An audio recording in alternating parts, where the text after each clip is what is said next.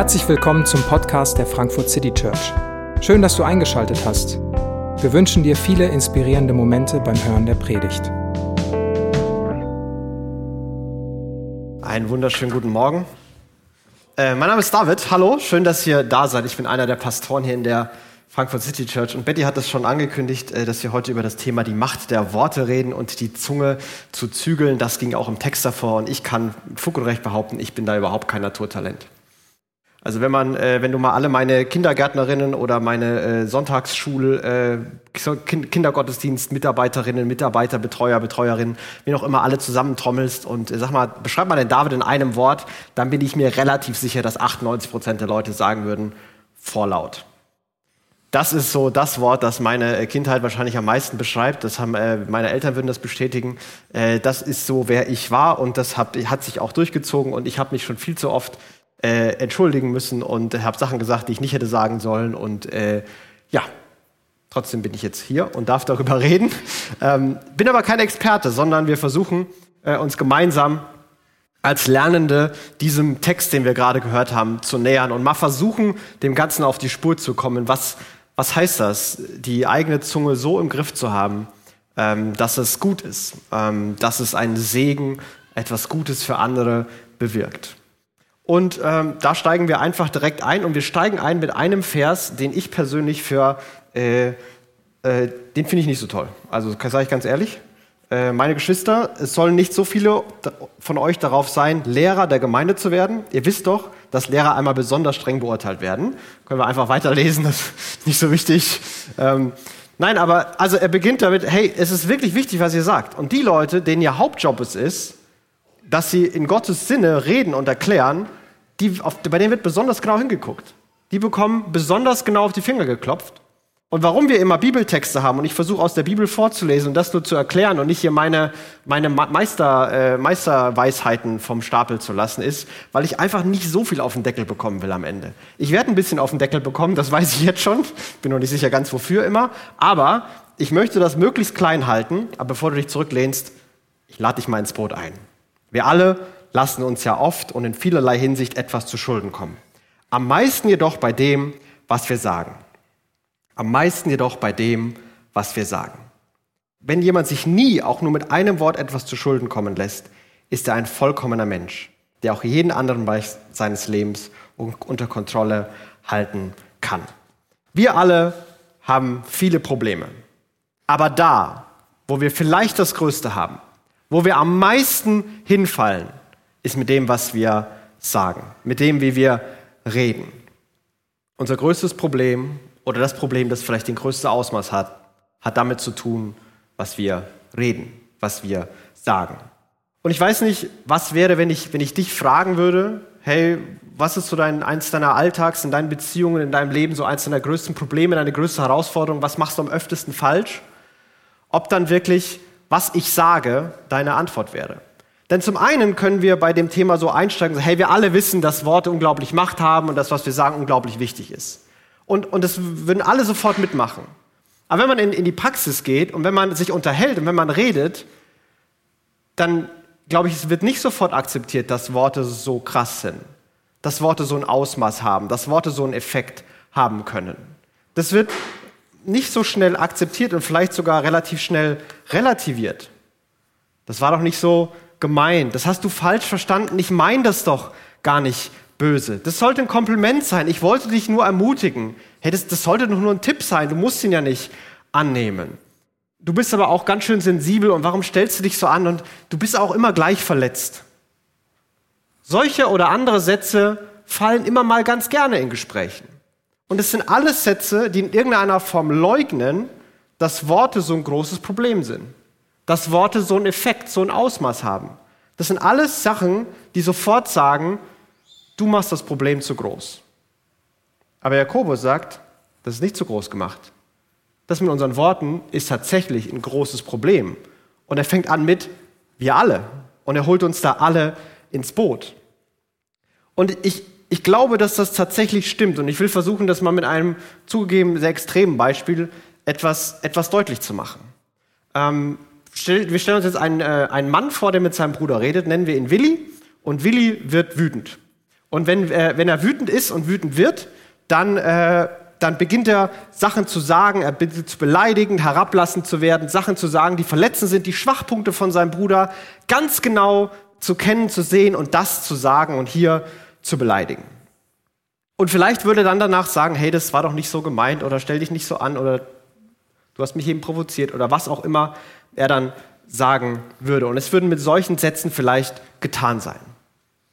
Was es für einen Schaden im Direkten macht, weiß man nicht. Vielleicht weint der andere. Das ist so das meiste, was man an äußerem Ausmaß sieht. Vielleicht sieht man aber auch gar nichts, wenn er einfach nur schweigend weggeht. Was es für einen bewirkt, ob das einfach vergessen ist oder über Jahre in der Seele nachhalt, das weiß man nicht.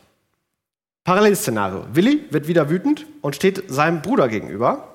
Und äh, diesmal holt er einfach aus, nimmt die Faust und haut ihm mitten ins Gesicht. Auge ist blau, Nase blutet und ist gebrochen, weil er einfach vor Wut drauf zuschlägt. Ausmaß ist sofort bekannt, man sieht sofort, was los ist. Vielleicht würden wir sofort sagen, das geht ja gar nicht. Also der, unsere emotionale Reaktion ist vielleicht sogar stärker dagegen. Wie kann man einfach dem ins Gesicht hauen? Und in dem Fall würden wir solche relativierenden Sätze nie im Leben sagen. Ich wollte dich gar nicht treffen, du warst mir im Weg, deine Nase bricht aber schnell. Das, das würden wir nie im Leben sagen, in der Situation. Nie im Leben. Aber wenn wir Worte haben, wenn wir Seelen tief verletzen, so eine Nase halt in ein paar Wochen, Monaten, keine Ahnung, ich weiß nicht wie schnell. Aber wenn wir Seelen so verletzen, die nach Jahren immer noch nachbluten, dann sagen wir manchmal, das war nicht so gemeint oder du bist so sensibel. Und ich möchte das sagen, um uns bewusst zu machen, das ist ein ernstes Problem. Und wir sagen das ganz schnell, dass das ein ernstes Problem ist. Aber so wie wir miteinander reden, so wie wir miteinander umgehen, scheinen wir es oft nicht so wahrzunehmen. Scheinen wir es oft klein zu reden, unter den Teppich zu kehren und nicht damit ähm, auf eine Art und Weise umzugehen, wie es angemessen wäre. Unser Problem ist größer, als wir meinen. Und deswegen sagt er hier, wer sich selber da kontrollieren kann, wer das im Griff hat, er, er begrinnt diesen Begriff von Selbstkontrolle. Und das ist wirklich wichtig. Und seine Beispiele gehen auch in, in diesen Begriff rein, in den Begriff Selbstkontrolle. Wenn wir einem Pferd das Zaumzeug ins Maul legen, machen wir uns damit nicht das ganze Tier gefügig und können das so lenken, wie wir es wollen? Oder denk an ein Schiff, so groß es auch sein mag, und so heftig die Winde sind, denen es ausgesetzt ist, wird es doch von einem winzigen Ruder auf Kurs gehalten, den der Steuermann bestimmt. Das Pferd hat das Zaumzeug, das Schiff hat das kleine Ruder. Und beide Bilder sorgen dafür, einen Kurs zu bestimmen, zu lenken. Wir würden vielleicht Begriffe wie, die haben Einfluss oder die prägen, verwenden. Das, was du sagst, was wir reden, hat Einfluss, das prägt alles andere. Das lenkt unser ganzes Sein, das lenkt, das prägt, das steuert unser ganzes Leben. Und deswegen ist es so wichtig, das zu ähm, zu kontrollieren und das im Griff zu haben. Und ich möchte von vornherein eine Idee, die wir vielleicht jetzt im Kopf haben, dass wir die zerknüllen und wegwerfen. Selbstkontrolle dabei heißt nicht, ich sage jetzt einfach nie mehr irgendwas. Das ist nicht Selbstkontrolle. Also, was mag sein, dass man es manchmal denkt, ich bin selber auch manchmal in der Gefahr, ich sage jetzt einfach gar nichts und das wird schon irgendwie und ich lasse es jetzt über mich ergehen und so. Und manchmal ist das total weise, die Klappe zu halten. Und manchmal hat es, ist es nicht Selbstkontrolle, sondern Selbstsucht. Ich möchte mich nicht in die unbequeme Situation begeben, dem anderen zu spiegeln, dass er mich verletzt hat, dem anderen die Grenzen aufzuzeigen, dem anderen zu sagen, dass es nicht in Ordnung war, was er gerade gemacht und gesagt hat. Ich möchte mich nicht in die unbequeme Situation begeben, also schweige ich und gehe weg und halte es einfach aus. Und ich möchte, dass wir diesen Egoismus-Selbstsucht-Idee, dass wir einfach nie wieder irgendwas sagen, zerknüllen und wegwerfen. Das ist nicht der Punkt. Wir müssen lernen, damit umzugehen. Einen schnellen Weg daraus, ich sage einfach nichts mehr, den gibt es nicht. Wir müssen lernen, damit umzugehen, denn es lenkt, es hat Einfluss, es prägt. Worte schaffen Bewusstsein. Wie wir die Welt sehen, wie wir die Welt bewerten, wie wir die Welt auch wahrnehmen, hat damit zu tun, was wir sagen und welche Worte wir wählen. Das funktioniert persönlich, das funktioniert auch gesellschaftlich. Also gesellschaftlich zum Beispiel äh, gab es äh, vor vielen Jahren noch den Begriff des Arbeitslosen. Das ist ein Mensch, der hat was verloren, seine Arbeit, dem muss man helfen. Heute ist das ein Hartz-IV-Empfänger. Der bekommt was, der faule Sack, und sitzt nur rum. Wir haben von, von Opfern von Krieg und Gewalt gesprochen, die Asyl suchen, die Hilfe brauchen. Und daraus wurde dann irgendwann ein Flüchtlingsstrom, eine Flüchtlingswelle und eine Flut. Und gegen Wellen, gegen Flut und gegen Strom, was macht man da? Na, man schützt sich. Dies ist gefährlich. Und wie wir darüber reden, ändert, wie wir es wahrnehmen. Das geht auch ganz persönlich.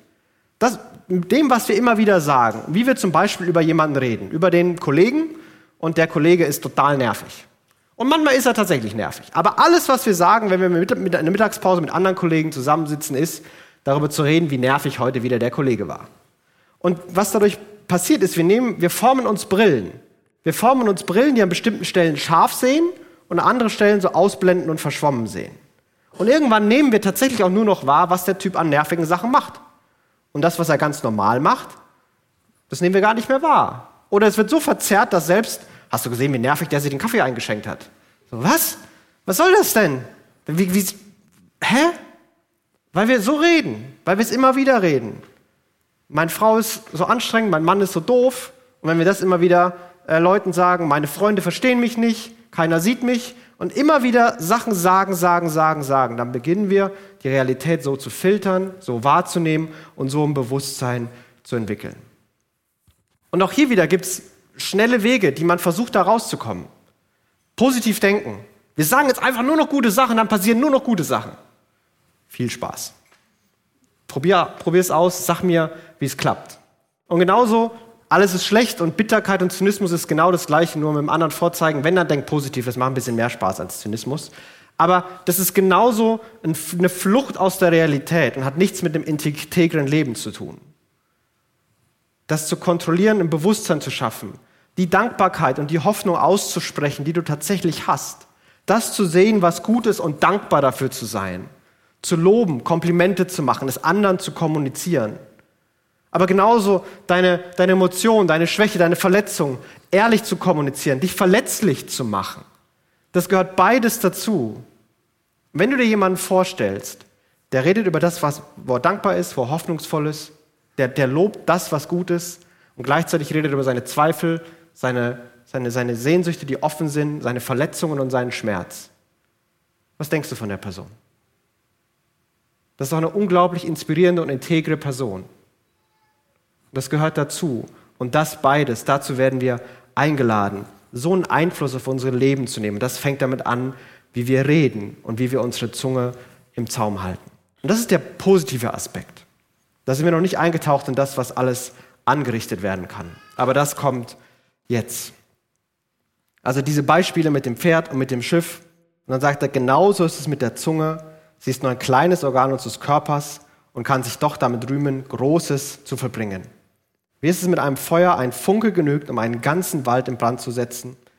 Auch die Zunge ist ein Feuer, sie ist mehr als alles andere Teil des Körpers, ein Mikrokosmos unserer unheilvollen Welt.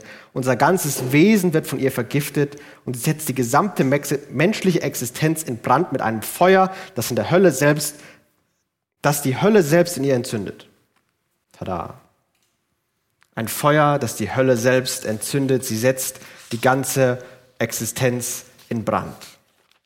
Zunge hat das Potenzial, für dich und für anderen die Hölle auf Erden zu bringen. Das ist das Ausmaß der Macht, das die, dein, deine Worte haben. Deine Worte können für dich und für andere das Leben zur Hölle machen. So weit kann es gehen. So schlimm kann es sein. Und vielleicht kennst du das. Vielleicht bist du hier und weißt ganz genau, dass, dass das wahr ist. Nicht, weil du es mal von Leuten gehört hast, sondern weil das deine, deine Geschichte ist. Da gibt es ein Gespräch, an das du dich immer noch erinnerst. Da gibt es einen Satz, den du immer wieder gehört hast, der in deinen Ohren nachklingt, der dich bestimmt, der dich immer noch dein Handeln prägt, der dich immer noch begleitet. Du schaffst das nicht. Du bist nicht gut genug. So wird es nie was. Du störst, du bist zu anstrengend, du nervst. Du musst mehr machen. Es reicht nicht. Vielleicht sind es auch ganz andere Sätze. Aber sowas in der Art äh, ist für manche von uns immer noch präsent.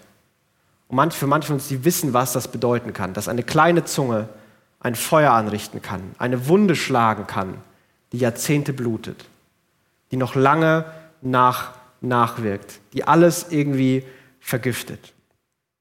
Und, und die Worte hier sind super stark, aber ich glaube, es ist wichtig, dass wir uns bewusst sind, welches Ausmaß das haben kann, welches Gewicht das hat, wie wir reden. Es kann für dich und für andere die Hölle auf Erden bedeuten. Und du hättest die Möglichkeit, das heute für jemanden zu machen. Das könntest du. Das sollst du nicht, aber das könntest du. Sei dir dessen bewusst. Es gelingt dem Menschen zwar, die unterschiedlichsten Tiere zu zähmen, Raubtiere, Vögel, Reptilien, Fische, sie alle hat der Mensch gebändigt. Doch die Zunge kann der Mensch nicht bändigen, sie ist ein ständiger Unruheherd, eine Unheilstifterin, erfüllt von tödlichem Gift. Alles kann der Mensch bändigen, aber nicht seine Zunge. Und trotzdem soll er es versuchen. Versuch, glaub nicht, dass es perfekt wird, dass du nie wieder irgendwas sagst oder machst oder tust, nein, nicht tust, sagst, was irgendwie schlecht wäre. Du wirst es probieren und es wird hier und da scheitern. Glaub auch nicht, dass andere nicht immer mal wieder was sagen werden, was verletzend, verstörend und, und schwer ist für dich. Dafür gibt es Lösungen. Wenn man was Dummes sagt, was Verletzendes sagt, dann entschuldigt man sich. Und wenn man sich entschuldigt hat, dann vergibt man auf der anderen Seite. Das, das gehört dazu, das muss sein. Aber wir müssen es trotzdem versuchen. Wie gesagt, wir können uns nicht davor drücken, wir können uns nicht zurückziehen. Wir, wir müssen es versuchen.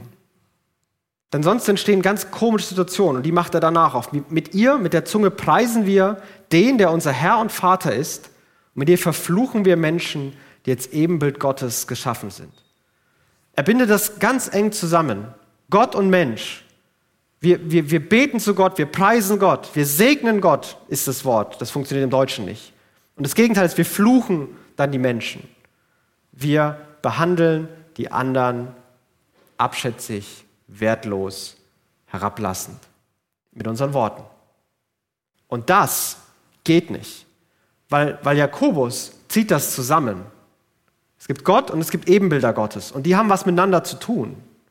Du kannst nicht nur mit Gott reden und dann mit Menschen reden und das mit Menschen hat nichts mit Gott zu tun. Sondern Gott ist dabei und Gott identifiziert sich und Gott ist da in Verbindung. Und interessant ist, dass er dieses Beispiel so rum aufmacht. Hey, Gott, mit Gott funktioniert's, da sagen wir die richtigen Sachen. Nur mit unserem Nächsten, da funktioniert's nicht. Anscheinend ist es irgendwie leichter, das mit Gott richtig zu machen und mit anderen falsch zu machen. Aber das gehört zusammen. Und er lädt uns ein, das zusammen zu denken. Und ich will dich einladen, das mal zusammen zu denken. Was würde passieren, wenn du die gleichen Sachen Gott sagen müsstest? Was würde passieren, wenn bei dem Gespräch Gott im Raum wäre? Was, was wäre anders? Hättest du den Mut, was zu sagen, was du vielleicht sonst nicht sagen würdest? Würdest du genauso scharf argumentieren, genauso darauf zu bestehen, da Recht zu haben? Würdest du den gleichen Witz machen? Wärst du vielleicht herablassend, zynisch, böse? Würdest, würdest du genauso sein, wenn, wenn, wenn Jesus da mit am Tisch sitzen würde, wenn Jesus mit spazieren gehen würde? Würdest du die gleichen Sachen sagen? Ich glaube nicht. Ich glaube, ich würde nicht die gleichen Sachen sagen. Da würde ich es irgendwie hinkriegen. Wenn ich mir vorstelle, Gott ist dabei und Gott ist irgendwie noch Gott und halt kein Mensch, da würde ich mich ein bisschen benehmen. Aber wenn, er, wenn ich ihn aus dem Spiel lasse und nur einen anderen Menschen sehe, dann passiert es viel, viel leichter. Und ich glaube, hier und in diesem Gedanken kann ein Schlüssel liegen, der, der uns, der, den wir im Leben brauchen. Er sagt, keiner kann es. Aber mit Gott scheint es irgendwie zu klappen und scheint es irgendwie zu gehen und ein Bewusstsein zu haben, dass Gott nicht nur auf, Gott ist auf meiner Seite und ich darf mutig reden, aber Gott ist auch auf der Seite von dem anderen. Und ich muss aufpassen, was ich sage und vor allem, wie ich es sage.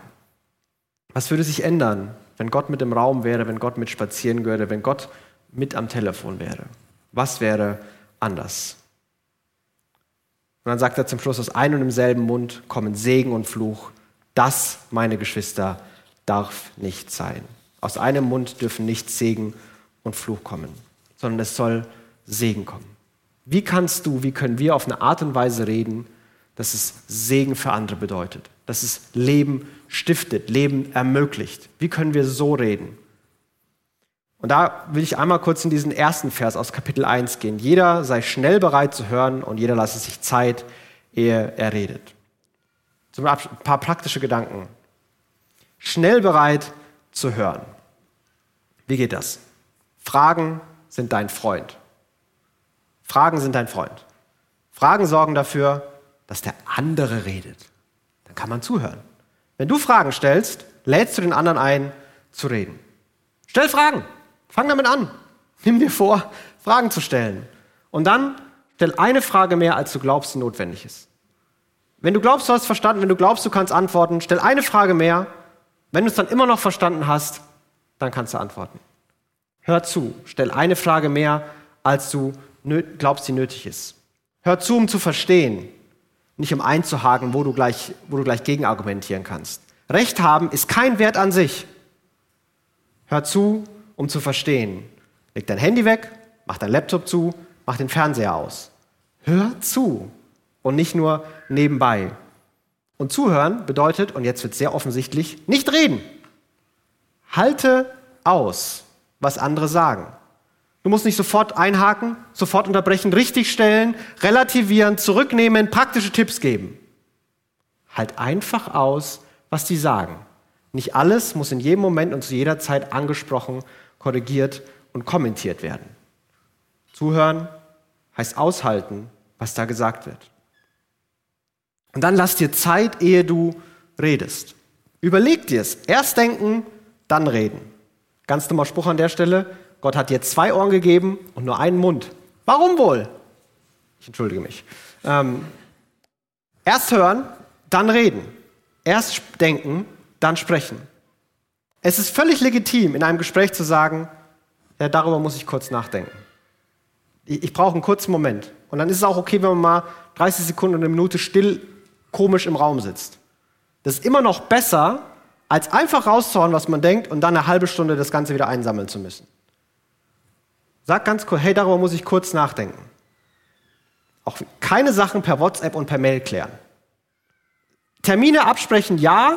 Alles, wo ein bisschen Emotion drin ist, nein.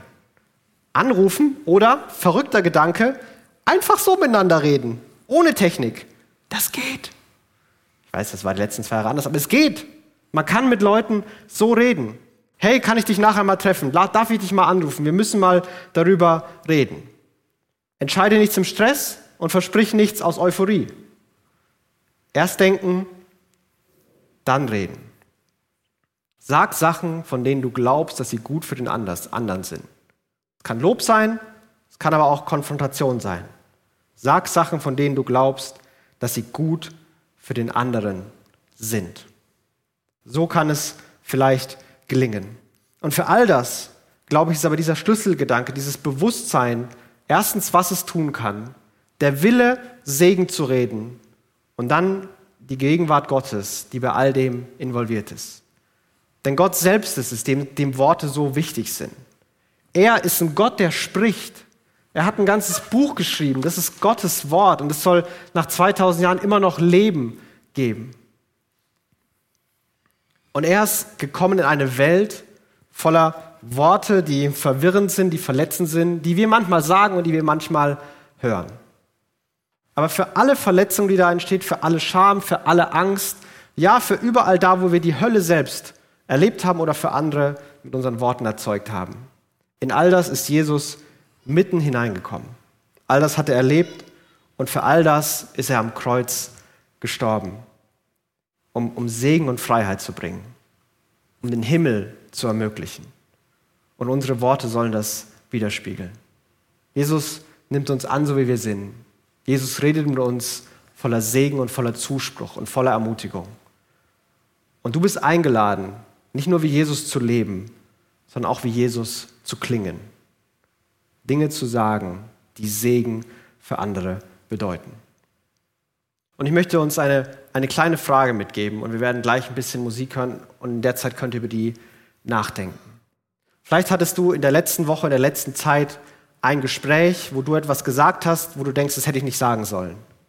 Wo du etwas gehört hast, was du am liebsten wieder vergessen hättest.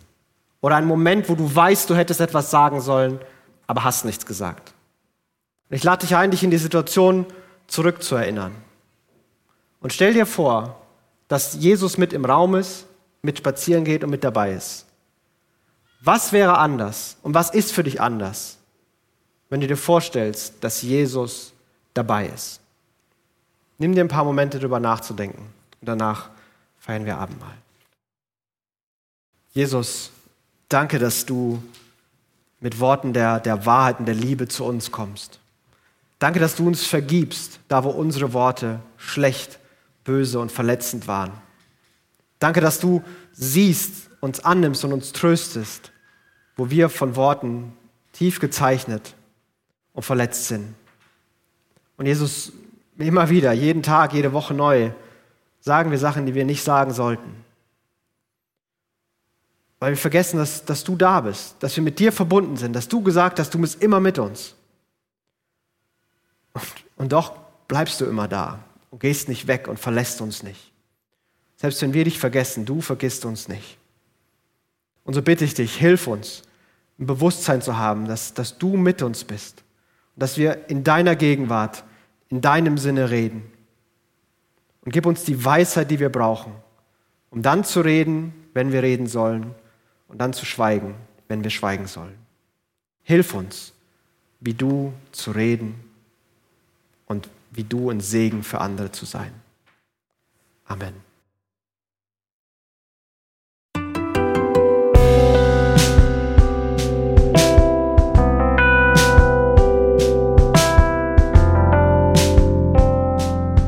Wir hoffen, die Predigt hat dich inspiriert. Wenn du uns kennenlernen möchtest, dann schau einfach mal auf unsere Homepage www.frankfurtcitychurch.de oder besuch uns in unseren Gottesdiensten.